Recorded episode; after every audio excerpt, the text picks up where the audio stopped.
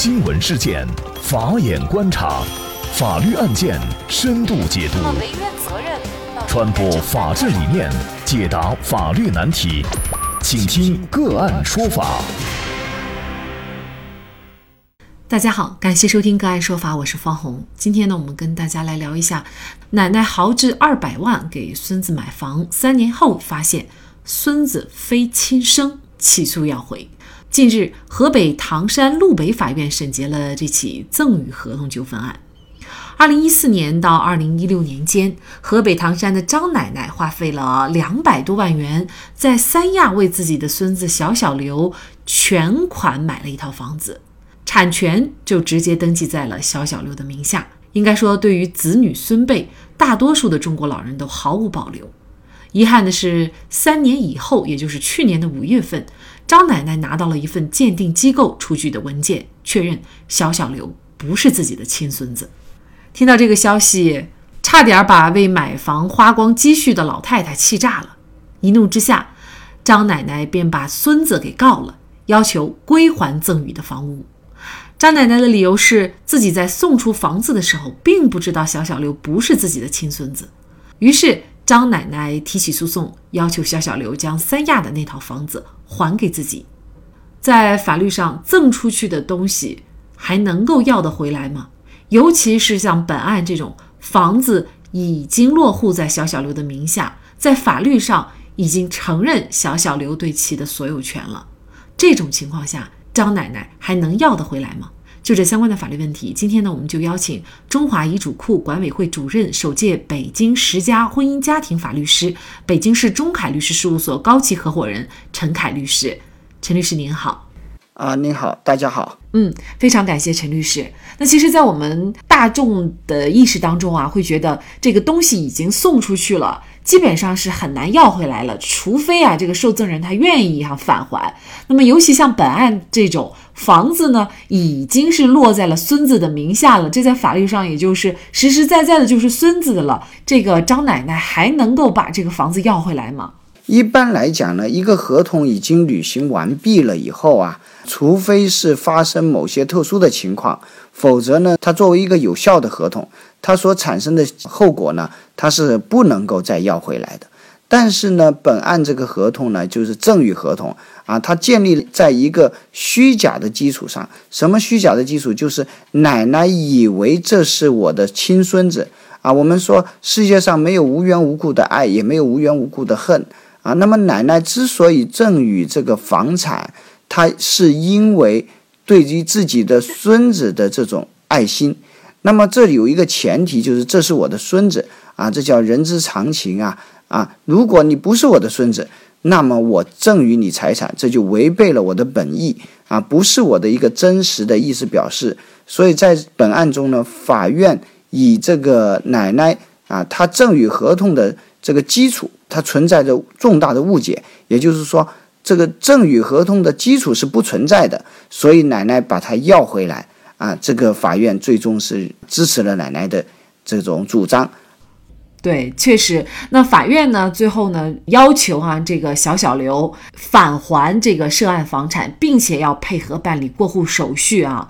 那么也就是说，支持了这个张奶奶诉讼请求。那这个案件事实上，他是张奶奶要回房子有一个。法律依据，那么就是您刚才提到的这个重大误解，因为是存在重大误解，所以张奶奶才会把这个房子要回来。呃，实践当中什么样的情况它属于重大误解？那么是不是只要存在重大误解，比如说我们赠出去的东西，甚至我们做好的这个交易，都是可以反悔的呢？一般来讲呢，法律上有一个原则，这个原则叫禁止反言。什么叫禁止反言呢？反是反对的反，言是言语的言。君子一言，驷马难追。也就是说，每个人对自己所做的决定，他要负有啊责任，负有这种履行这个我的这个承诺的义务啊，使得每个人对自己的言行啊要做到一致啊。原则上是这么一个原则，但是呢，禁止反言的这个呃规定，这个原则啊。它也会出现一些特殊情况。我们比方说啊，在一种重大误解的情况下，可能做出的这种意思表示不是本人真实的意思表示。比如说，我要卖我卖纸盒子，我要卖废品，啊，我以为这个纸盒子里面是空的，结果呢，这个纸盒子里面我太太藏了金条在里面，啊，我并不知道，我误以为这是一个没用的纸盒子，把它当成废品了，给卖掉了。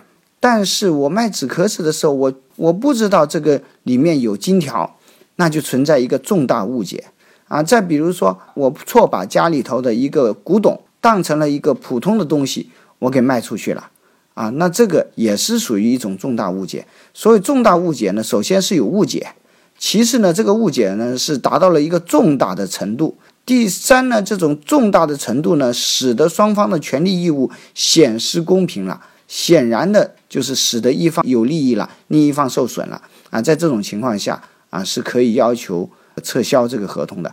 但是呢，一般情况下，法院对于这种重大误解的适用是非常谨慎的啊，可以说原则上一般情况下是不会轻易使用这个条款的。奶奶和孙子其实在这个案件当中可能都是受害者。那么之前奶奶，比如说还给了其他东西，奶奶这么喜欢这样的一个孙子啊，可能包红包啊，过年过节的，还有一些零用钱呐，还有各种学费呀，还有给孩子买的其他的东西，在这种情况下，是不是也能要得回来呢？这种钱呢，也有可能能要回来啊？为什么呢？因为呃，奶奶所付出的这些。都是认为这是我的孙子啊，也就是说，作为奶奶，她是在一种人之常情，在一种亲情的，在一种血缘关系的驱动下，她做出这样的决定。那么这些钱，这些所付出的礼品，这些压岁钱啊，甚至一些精神损害，奶奶其实是可以提出主张的。但是主张的对象呢，不应该是这个孩子。啊，如果这个孩子已经年满十八岁，已经是成年人了啊，他可以向这个孩子主张，哎，你还给我，嗯，你不是我孙子啊，我给错了，我可以要回来。但是这个孩子啊，未成年的情况下，实际上呢，应该是由谁来返还呢？就是由孩子的啊法定监护人，也就是孩子的父母来付出。嗯，其实现在随着这个亲子鉴定申请哈越来越多，呃，尤其呢是在最后的结果鉴定为非亲生的新闻，我们也是频频的见诸报端啊。肯定不只是张奶奶一个人遇到啊，有的时候可能是自己的父亲。都不知道自己的他认为的儿子，也许都是非亲生的哈。无论是老人啊，还是作为父母，他有的时候愿意因为各种各样的原因，把房产啊或者财产是放在孩子的名下。那么，如果是出现这种情况，就确实有一些乌龙了哈。那么，到底是怎么来处置自己的财产？不仅保护好自己的权益，也可以呢，呃，真正的实现自己的这个对于财产的处理的目的呢？啊，这个问题呢，我想。呃，跟大家分享两个方面的例子啊，就比如您刚才说的这种情况啊，这个父亲啊，如果他知道自己的子女并不是自己的血缘关系，不是自己亲生的，是不是他就一定啊不爱这个孩子呢？也不一定啊，有的时候呢啊，这个父亲即使知道这个孩子不是我的啊，但是呢，在过往的这个呃生活中呢，他已经对这个孩子倾注了他的爱心。啊，他有可能会接受这个孩子，但是呢，在这点上呢，我们又要反过来想：一旦这个父亲去世了，啊，虽然他很爱他的孩子，啊，但是呢，想要夺取财产的人，可能就会拿出来一个证明，说这个父亲不是这个孩子的亲生父亲，那么，呃，这个不能给这个孩子啊，这个遗产。父这个父亲到底是想给还是不想给呢？啊，以及。到底能不能剥夺这个孩子的这种继承权呢？实际上，在法律上呢，没有明文的规定。那么在司法实践中呢，各种可能性的判决结果也会产生的，也会有的，这种可能性都是会有的。在这种情况下，其实我们最后得出的结论是什么呢？最初得出的结论就是说，一个人如果对自己的啊权益不进行一个安排的话，最后这个财产的处置不一定是按照他的意愿去得出他满意的结果。所以给大家的提示就是，无论是什么现实是什么情况，也无论法律是怎么规定，那么我们每个人都应该提前对自己爱的人、自己所不爱的人啊，那都应该啊通过一份遗嘱啊，或者通过相关的财产安排，让财产的处分啊符合自己的愿望，让自己的财产给到自己想给的人。啊，这是我想说的第一点啊。第二点呢，就是啊，在现实中呢，我们也遇到了一些情况，比如说啊，丈夫出轨，然后在外面有一个孩子啊，有一个这个非婚生子女，那可能那个孩子的母亲呢啊，不愿意抚养这个孩子，或者说这个父亲特别爱这个孩子，就把这个孩子带回到自己的这个婚姻的这个家庭里面。那么这个原配这个妻子呢，她可能做出让步，哎，最后还接纳了这个孩子。甚至上了户口啊！现实中我们也看到这样的例子啊，在户口本上显示是这个太太的子女，那么这个子女对太太的财产有没有继承权呢？如果是从血缘关系上来讲，他是呃没有继承权的。但是从户口本的这个证据、初步证据来讲呢，它又是存在一个户口本上登记的这个父母和子女之间的关系。那么这个时候呢，又又又具有继承权。所以最后到了。真的发生这个裁判的时候，这个继承权会不会存在呢？也有可能存在啊。所以，如果这位母亲她不想让丈夫的非婚生子女来继承自己的财产，她也应该提前做出相应的财产安排，也就是提前写好遗嘱。所以呢，总结这两点呢，我们认为呢，就是说。怎么样来妥善安排自己的财产，其实是每个人的命题啊。我我简单的说一句话，就叫啊，我要我觉得，我不要你觉得啊。这个你就可能包括别人，可能包括法官，可能包括律师，可能包括法律。但是这个要回来，在法律上也有不确定性啊。这个法官是这么判的，可能另一个法官可能就不这么判，他可能就会认为说，已经给出去的你就不能再要回来啊。所以呢，每个人对自己处置财产的时候呢。都应该有一个相应的一个法律上的一个意识。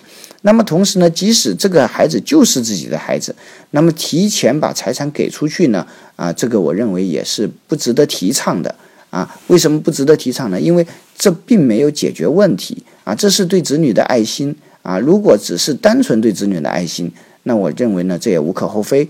但是如果是想要，通过提前把财产给到子女来完成自己的这种财产安排，这实际上呢是给自己挖了很多坑啊。这些坑包括呢，比如说子女离婚啊导致的风险啊，子女挥霍导致的风险，子女啊不善管理导致的风险，或者说子女去世以后，甚至子女的配偶去世以后。啊，导致的财产外流的这些风险啊，是很多人都没有想到的啊。这些呢，其实我们这些年也碰到过不少这样的故事啊。实际上呢，给家庭财产造成了巨大的损失。综合来说，这些损失的的原因呢，都是没有正确的一个财富传承的观念导致的。